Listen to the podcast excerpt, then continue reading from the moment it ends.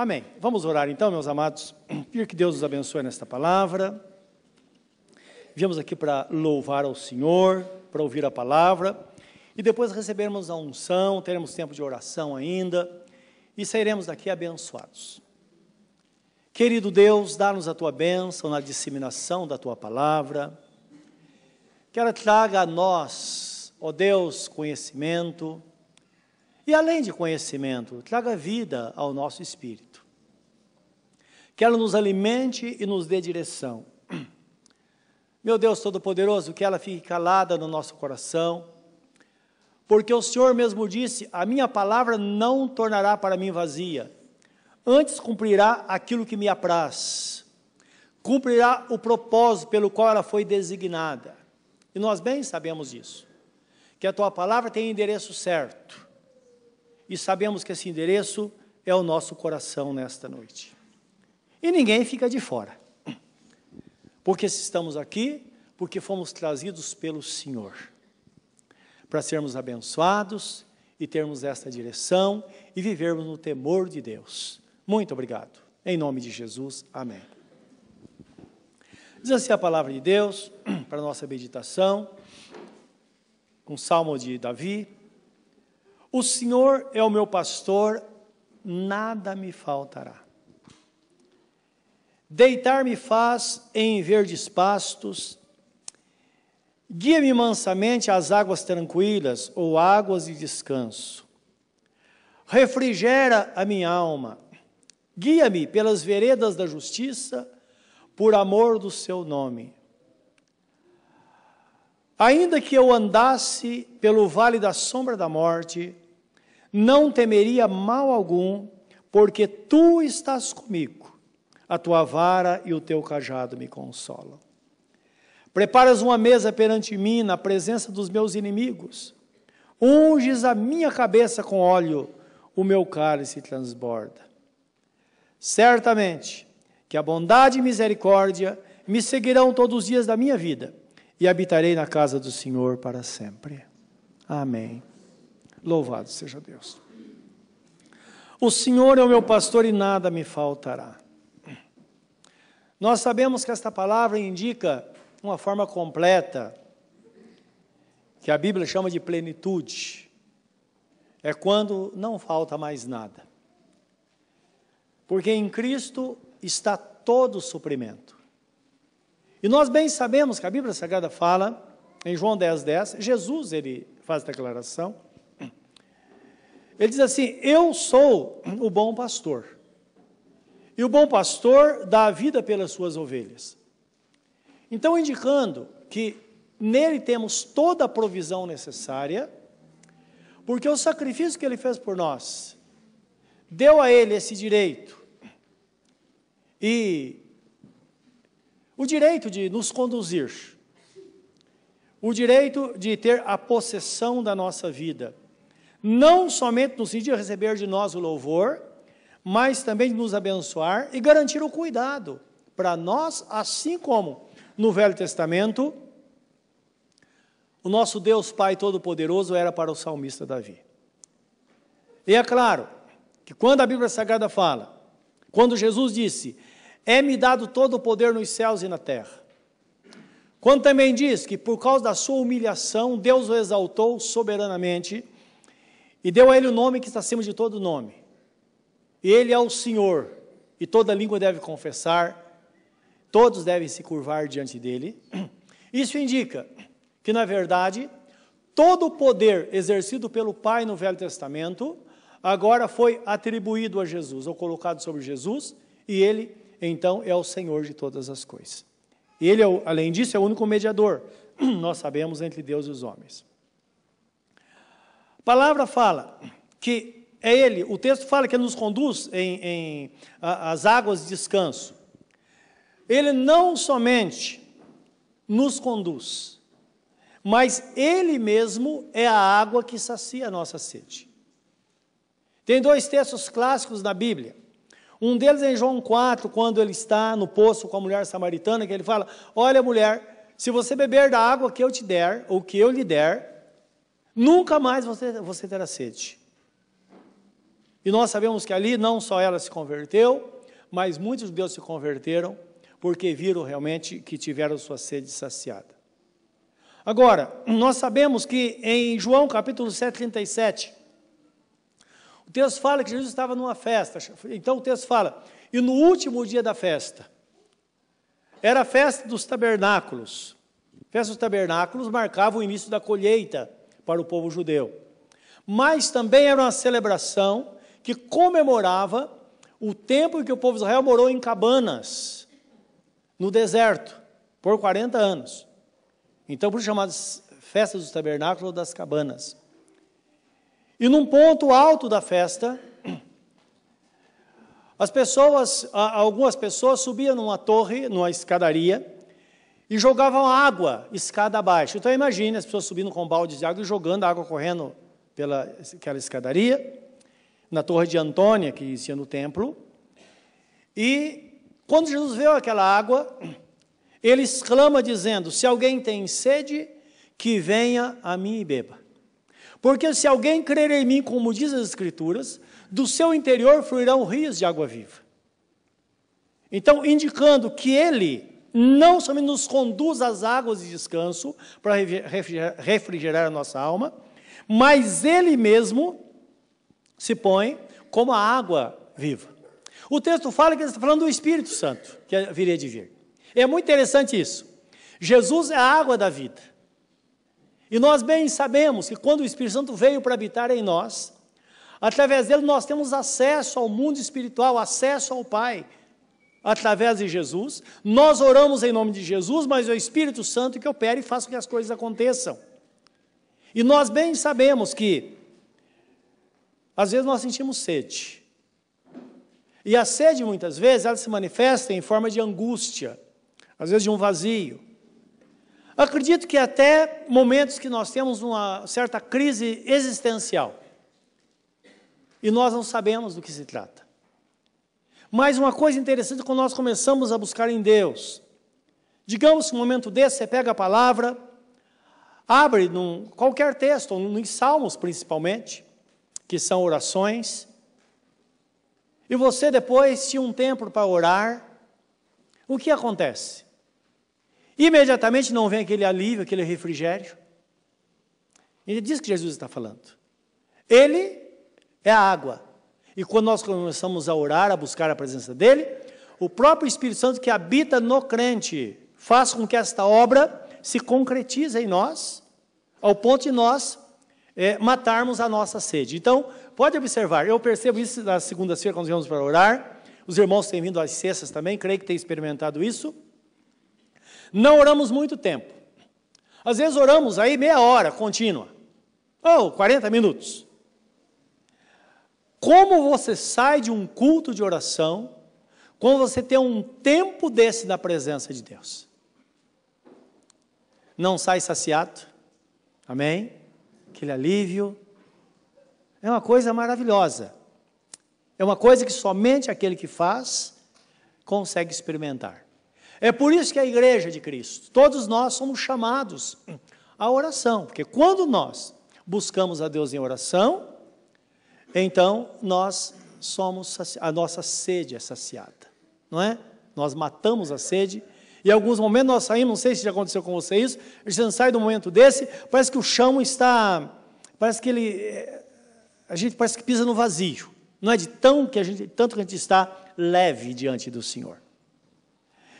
Esta é a razão de nós vermos muitos irmãos estando bem e muitos outros é, passando a semana angustiada.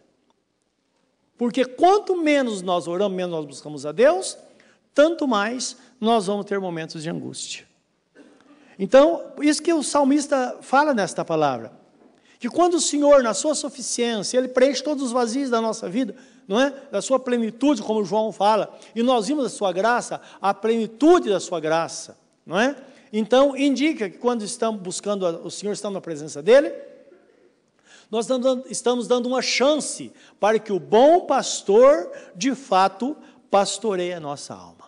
Então, se alguém tem sede, disse Jesus, venha a mim e beba. A sede, ela é pro, produzida por uma necessidade de alimento espiritual. É o Espírito dizendo, olha, estou com sede, eu estou angustiado, eu preciso, de, eu preciso receber alívio. Então, nós começamos a buscar a presença de Deus e o Espírito Santo vem e sacia. Então, essa é uma lição que nós podemos aprender, que vai melhorar e muito a nossa vida. Também o texto fala que Jesus, Ele como nosso pastor, Ele dá todo o suprimento porque nada nos faltará. E nós bem sabemos, quando fala nada, além de todas as coisas que nós temos dele, ele também nos alimenta. Nosso espírito precisa de alimento. E a palavra nos fala, em primeiro lugar, Jesus fala que a própria palavra é o alimento para a nossa vida. Por isso que Jesus disse: olha, nem, não, nem só de pão verá o homem, mas de toda a palavra que sai da boca de Deus. Mas o bom pastor, ele não somente nos conduz ao alimento, para que a nossa alma seja fortalecida, mas a palavra diz que Ele mesmo é o alimento. E nós vemos aquele texto em, em João 6, 54 a 57, onde Jesus fala que Ele é o pão da vida, e aquele que se, alimentar, ou desculpem, aquele que se alimentar dele viverá por ele. Então, Ele é o pão da vida, que nos alimenta. Isso é muito claro, não é? Se torna uma forma muito evidente no momento em que estamos celebrando a ceia do Senhor, que Ele declara: Tomai e comei, isto é o meu corpo que é dado por vós. Então, não somente para o resgate da nossa vida, mas também para o nosso fortalecimento, Ele mostrando que de fato Ele é o pão vivo que desceu do céu, que dá vida a todos nós. Então, quando nós começamos a pensar nessas coisas, nós nem precisamos nos preocupar com as coisas materiais. E quando se trata de coisas materiais, do nosso sustento diário?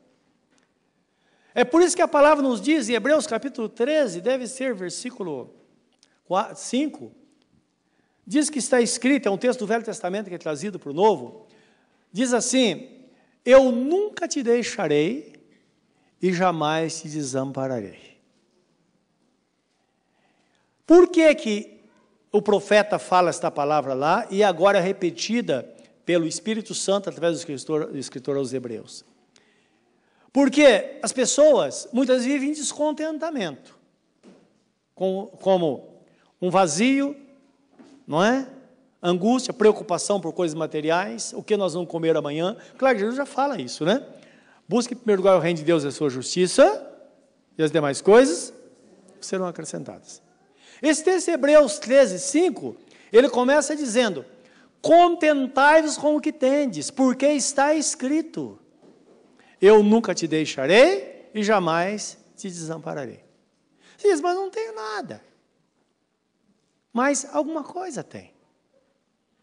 E Deus vai multiplicar aquilo que você tem. Ou vai fazer com que você tenha uma vida plena dentro daquilo que você tem, sem preocupação de perder noite de sono, pensando no que vai comer ou o que vai te sustentar, como diz Jesus, o que vai se vestir no dia de amanhã. Ele é o sustento, ele está presente. E quando ele diz buscar o reino de Deus em primeiro lugar, está dizendo busque as coisas espirituais em primeiro lugar.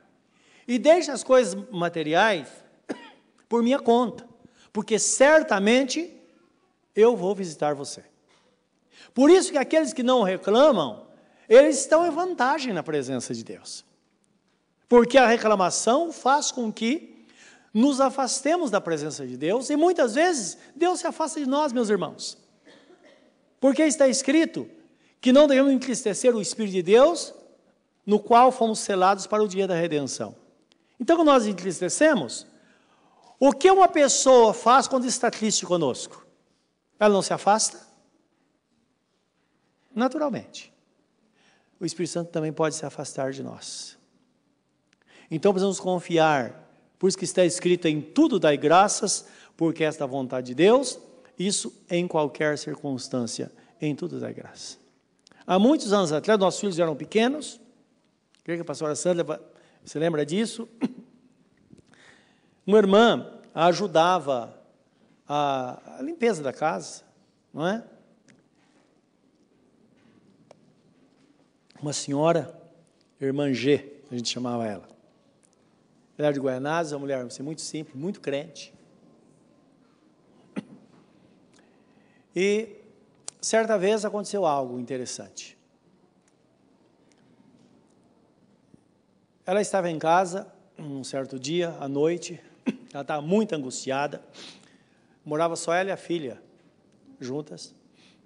E à noite ela abriu o armário e falou para a filha: Mamãe, nós não temos o que comer. Então devemos crer que Deus vai nos socorrer. É interessante, se a gente soubesse disso, a gente teria socorrido. Mas a coisa que eu vejo, isso é experiência na vida que aquelas pessoas mais sérias, sérias com coisas espirituais, aquelas pessoas que, que, que tem gente que eh, qualquer coisa já sai, todo mundo sabe que ela está passando necessidade em casa, não é verdade? Outras não, outras se fecham, porque elas confiam só no Senhor e quer que o suprimento venha da parte de Deus, não é verdade? É importante isso porque nós damos chance para Deus agir, porque Deus conhece todas as coisas. Então a gente poderia ter ajudado. E ela falou isso. Ela tinha meio copo de arroz. Quando abriu o armário, estava lá dentro. Tá bom. Aí à noite ela orou, ele e a filha, e foram dormir. Outro dia pela manhã, ela chegou em casa, extrapolando de alegria. Ela disse que logo cedo, pelo menos assim que ela se levantou, tapando o café da manhã, alguém bate na porta. Aí uma senhora encosta o carro, com o porta-mala cheio de mantimento. E disseram: Olha, eu não sei quem é a senhora, mas eu vim pelo número da casa. Eu estava orando ontem à noite e vi uma visão e vi a senhora abrindo o armário e dizendo para sua filha: Só temos meio copo de arroz para amanhã. E naquela visão, eu vi o número da sua casa e a rua. E eu vim pela rua e pelo número. Meus irmãos, Deus conhece tudo, Ele conhece o seu endereço. Sabe onde você trabalha, Ele sabe o seu lugar de sofrimento, Ele sabe tudo. Então foi uma experiência extraordinária, não é? Então o nosso Deus, Ele é Deus, Ele cuida realmente de nós, devemos confiar. Então isso é viver no temor do Senhor quando nós alimentamos isso em nós, e principalmente quando estamos passando em alguma situação, é bom orar, é bom se colocar diante do Senhor. É bom dizer, Senhor, eu dou graças de por essa situação que estou passando, porque eu sei que certamente o Senhor conhece tudo sobre mim, como diz Davi no Salmo 139, não é? O Senhor conhece meu sentar, meu levantar. Antes que a palavra venha na minha boca, o Senhor sabe o que eu vou falar. O Senhor sabe tudo. E ninguém pode me livrar dos teus olhos. Não tem para onde eu vá. Onde eu for, o Senhor vai estar ali. Assim acontece com aquele que teme ao Senhor. Então não pense que é pouco quando uma pessoa entrega a vida para Jesus e se propõe andar nos caminhos do Senhor. Isso é muito sério. E é por isso que Deus nos chama, a palavra nos chama ao temor. Porque aquele que está em Cristo, como diz o Salmo, de fato, ele tem o caminho certo para encontrar descanso para a sua alma. Tudo isso acontece porque Jesus deu a vida por nós. Isaías 53, 4, 5 diz que certamente ou verdadeiramente ele levou sobre si as nossas dores. O castigo que nos traz a paz estava sobre ele, pelas suas feridas nós fomos sarados. E o texto prossegue dizendo, no versículo 12 fala: E ele verá o fruto do seu penoso trabalho e ficará satisfeito. Porque o meu justo, diz o Senhor, está falando de Jesus, com a sua vida, ele fez tudo isso, todo esse sacrifício, e portanto, ele mesmo se alegra em ver a vitória dos seus filhos. Em Mateus 11, 28, nós vemos Jesus nos chamando para si.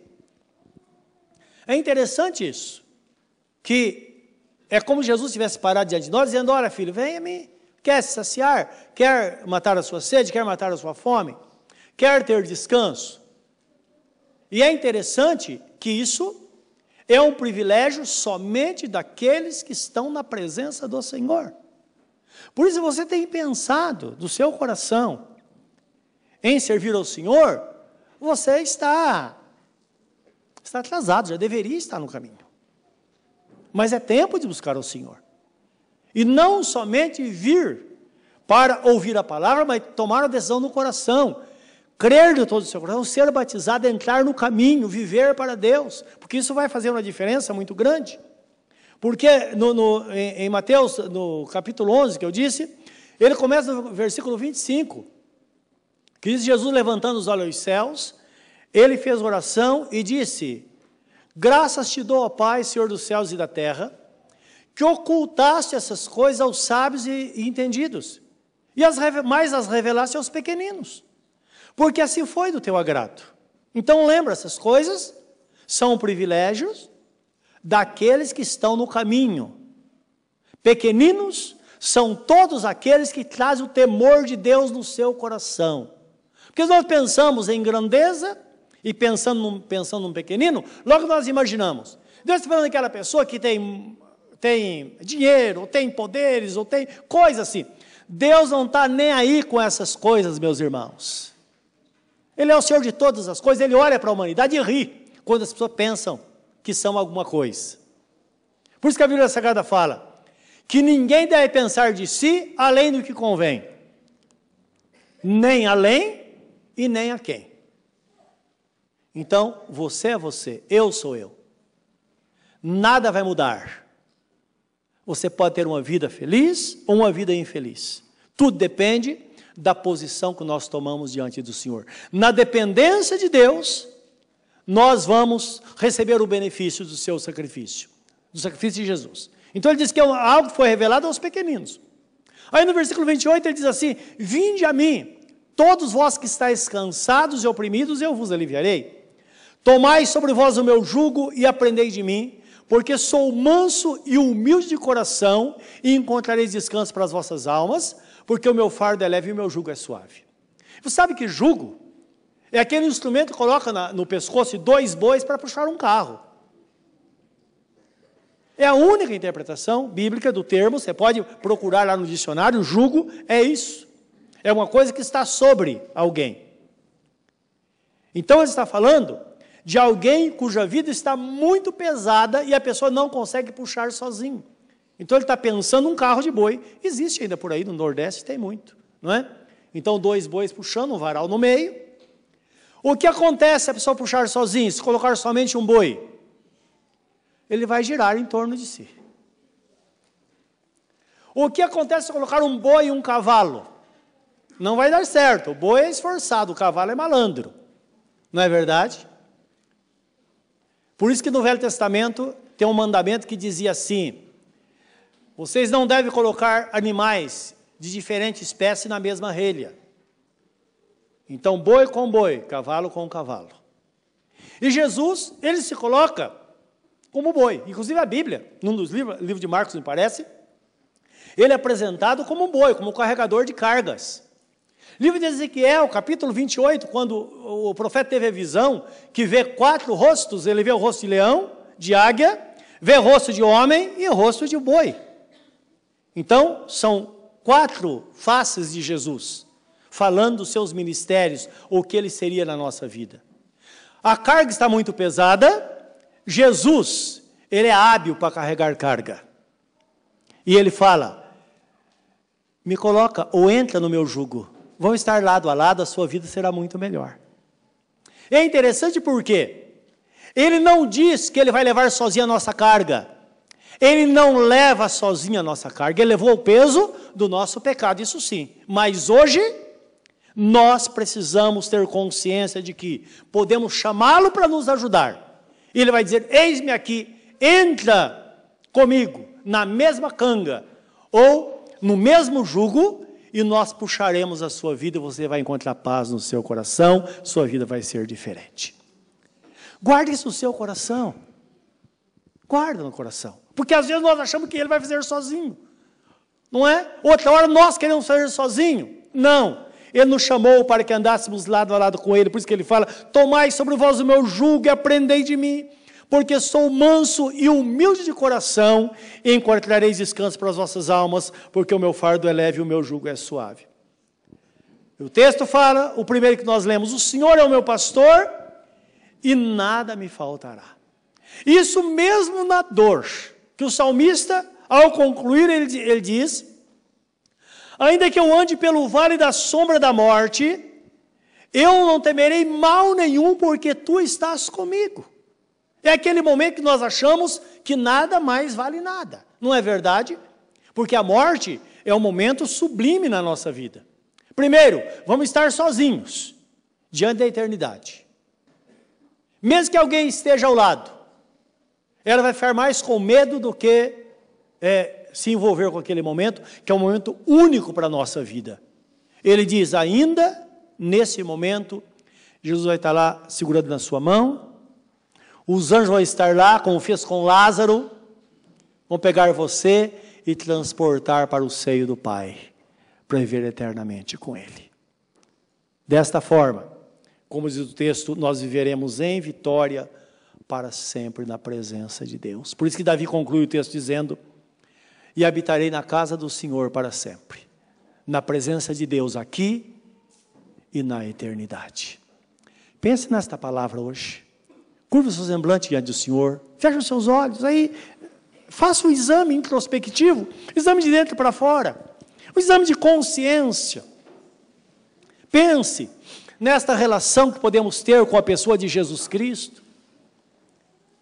Pense que ao levantar-se pela manhã, a primeira pessoa que você pode ter contato é com Ele. Você pode ter uma palavra de oração e dizer: Senhor, eu sei que hoje o Senhor vai me conduzir às águas de descanso e ao alimento certo para a minha vida. O Senhor vai me conduzir às coisas boas. Talvez esse feriado prolongado você vai viajar.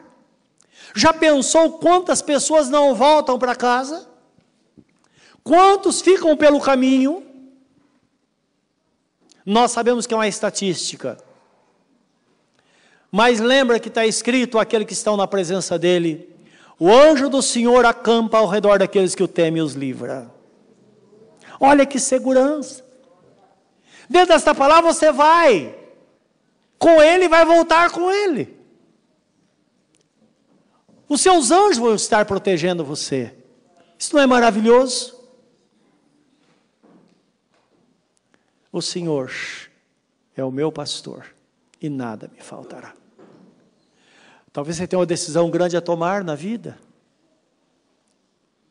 O caminho é o mesmo, fale com Ele. Peça orientação a Ele. Não venha para notificá-lo depois que já tomou a decisão. Mas antes, consulte ao Senhor. E certamente Ele vai te dar direção. Ele vai estar presente. Talvez você precise do suprimento para a sua vida. Espera no Senhor. Espera no Senhor. Confia nele. E o mais Ele fará. Querido Deus, nesta noite estamos aqui recebemos a tua palavra no nosso coração. É uma noite de oração, Senhor. Nós já oramos, já colocamos as necessidades dos nossos irmãos diante de Ti. Tu és o socorro presente na hora da angústia. Mas nós sabemos que tem hora que nós estamos sozinhos. E precisamos crer que o Senhor vai estar ali para cuidar de nós, para dar direção, para mostrar o caminho para quietar o nosso coração, para saciar a nossa sede, para matar a nossa fome, para dar a paz, para dar sabedoria e discernimento para as grandes e pequenas decisões da vida. Nós temos que decidir todos os dias, e sabemos que estás ali. Como diz o salmista, tu estás comigo a tua vara e o teu cajado me consolam. Aleluia, Senhor. Aleluia. Fale com Deus nesta hora. Que você não entrega a sua vida a Ele se Ele não fez? Por que você não se reconcilia com Ele se você está desviado? Há outro caminho? Não. Ele é o caminho. Ele mesmo declara: Eu sou o caminho, a verdade e a vida. Ninguém vai ao Pai não ser por mim. Fala com Ele agora. Coloca as suas fraquezas diante dele, as suas necessidades. Ele vai pegar você no colo, ele vai te acolher nesta noite. Ele é amoroso, ele é a expressão do amor do Pai.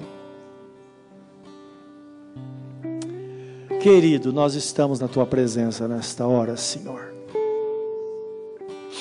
Tu és o amado da nossa alma. Em Ti está a nossa confiança, nós temos, temos todo o temor do mundo quando estamos diante da Tua palavra. Porque Tu estás aqui, nós bem sabemos disso. O Senhor disse que cantaria os louvores no meio da congregação e anunciaria a Tua palavra aos Teus irmãos. Nós estamos aqui e sabemos que estás aqui também para nos abençoar. Que ninguém esteja sozinho nesta noite. Cada um esteja lado a lado, debaixo do jugo do Senhor, debaixo da mesma canga. Eu tenho certeza que o peso vai cair pelo menos pela metade. Meu Deus, o teu cuidado é muito grande na nossa vida, e nós bem sabemos disso. Bem disse o apóstolo São Pedro: lançai sobre ele toda a vossa ansiedade, porque ele tem cuidado de vós. E nós temos constatado isso na nossa vida. O Senhor tem tido cuidado de nós. E que cuidado. Deus, muito obrigado por esta hora na tua presença. Estamos aqui acolhidos por ti nesse tempo de oração. E agora, meu Pai, nós vamos interceder uns pelos outros novamente. Vamos orar por aqueles que estão fazendo a campanha às quartas-feiras, que trouxe, Senhor, uma situação. Pode ser uma situação, ó Deus, insolúvel aos olhos humanos, mas não para ti, porque para ti tudo é possível.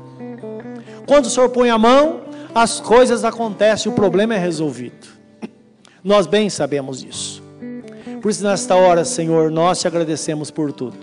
Enquanto recebes vidas e o nosso coração mais uma vez, no nome de Jesus. Amém.